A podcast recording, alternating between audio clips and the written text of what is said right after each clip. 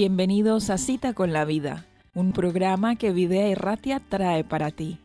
Queremos acompañaros en vuestro día a día con invitados especiales que compartirán sus historias, experiencias, testimonios y textos bíblicos favoritos, llamándonos a la reflexión y a la gratitud.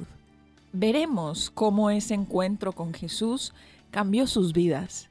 Tuvieron esa cita con la vida que queremos para todos los oyentes. No te pierdas esta hora ni este encuentro con la vida.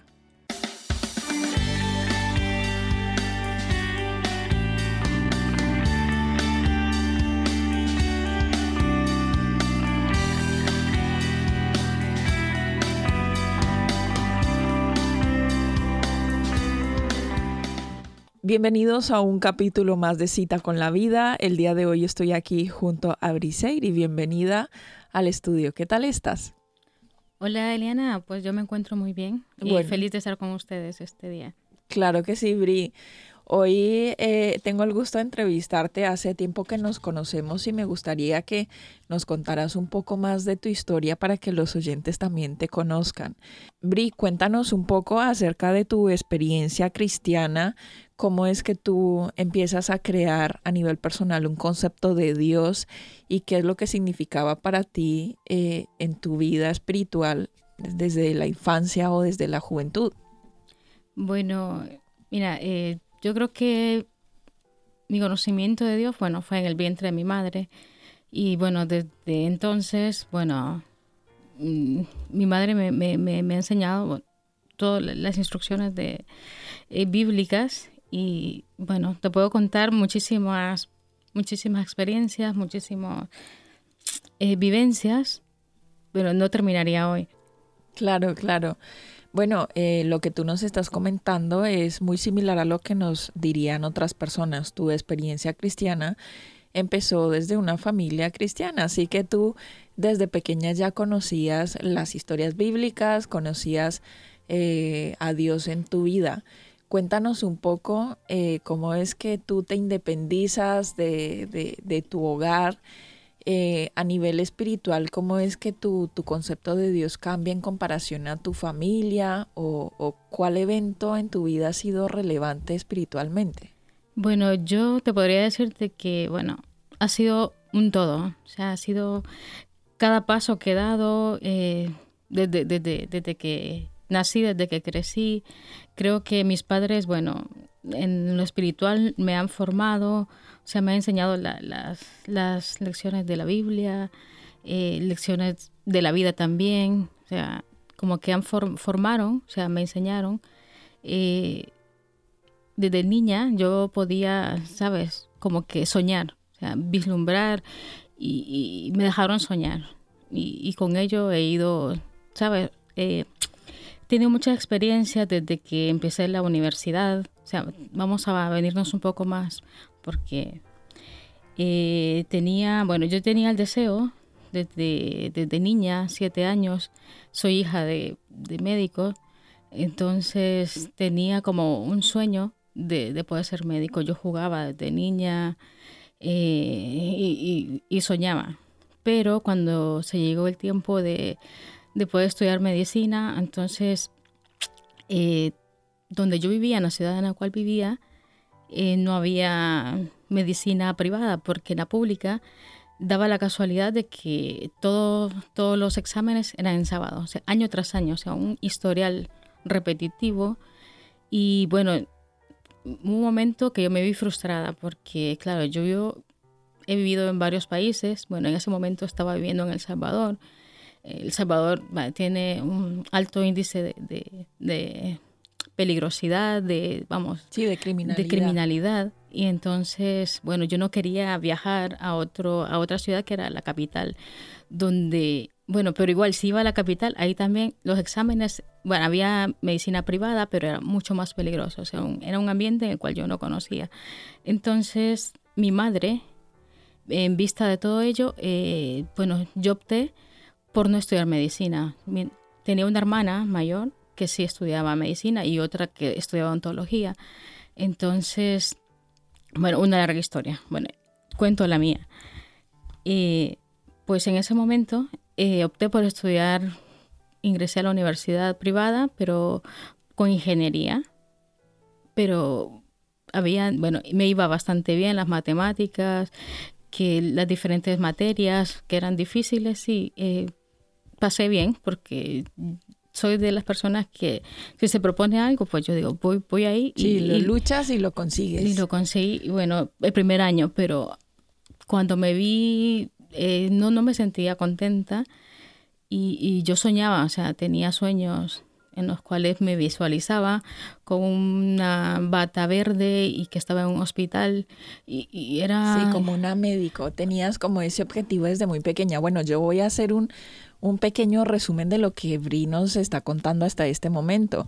Nos hablaste del hecho de que tenías exámenes en sábado porque tus principios cristianos, tus valores, lo que te habían enseñado eh, desde la infancia, era que el sábado es el día de reposo según la Biblia y que al guardar este día eh, todas las cosas cotidianas eh, se dejan de lado y te enfocas en, en, las cosas espirituales, en descansar, en meditar acerca de la naturaleza, en conectarte con Dios.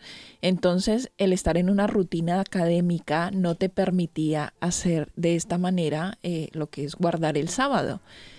Por eso eh, los cristianos adventistas deciden eh, y toman la decisión de desplazar tus estudios para todos los otros días de la semana y el trabajo y otras labores para poder eh, dedicar ese día a Dios. Ese fue el, mayor impedimento a nivel personal para que tú pudieras estudiar tu carrera. Hablabas también de, de los índices de peligrosidad en la ciudad donde vivías en ese momento hablabas de los miedos que tenías también de, de mudarte, de cambiar de institución educativa y todo eso se te hizo un poco complicado. Eh, lograbas pasar eh, tu carrera, la cual te inscribiste en ingeniería con buenas notas, sin embargo no te sentías del todo cómoda porque siempre tuviste la, la fijación de ser médico como tus padres y dijiste, bueno, eh, no es este el camino al cual yo quiero estar. Eh, ¿Cómo es que, que, te pasas a medicina, que terminas tu carrera y un poco más avanzando en tu vida? ¿Cómo es que llegas a España?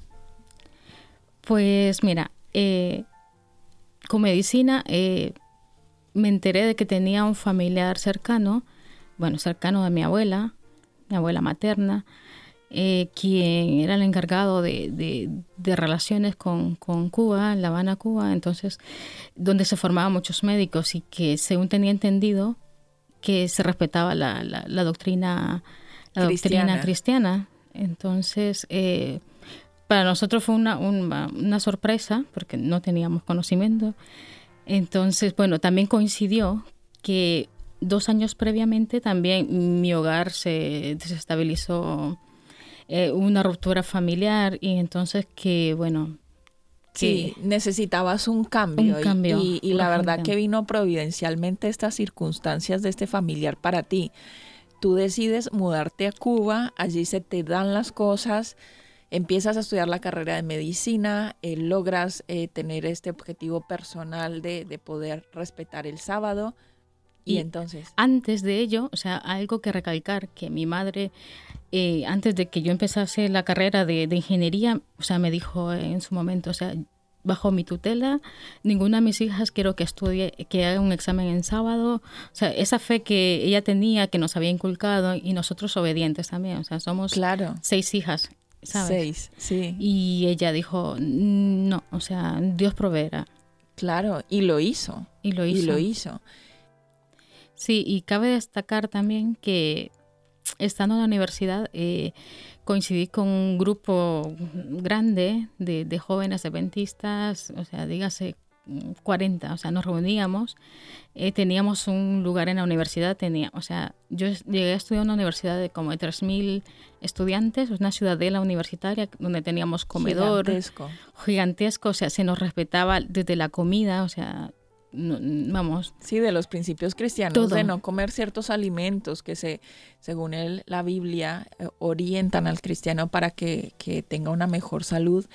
Tú encuentras eh, en, este, en esta institución académica que no solo tienes compañeros cristianos que también buscaban respetar esos principios bíblicos alimenticios, sino que además de eso, tenías como una pequeña iglesia con estos compañeros para congregarte. O sea, eh, nos reuníamos, teníamos un lugar que llamábamos el reloj de flores, que literalmente era un reloj de, cemento con flores alrededor. era, y ese era nuestro, nuestro espacio.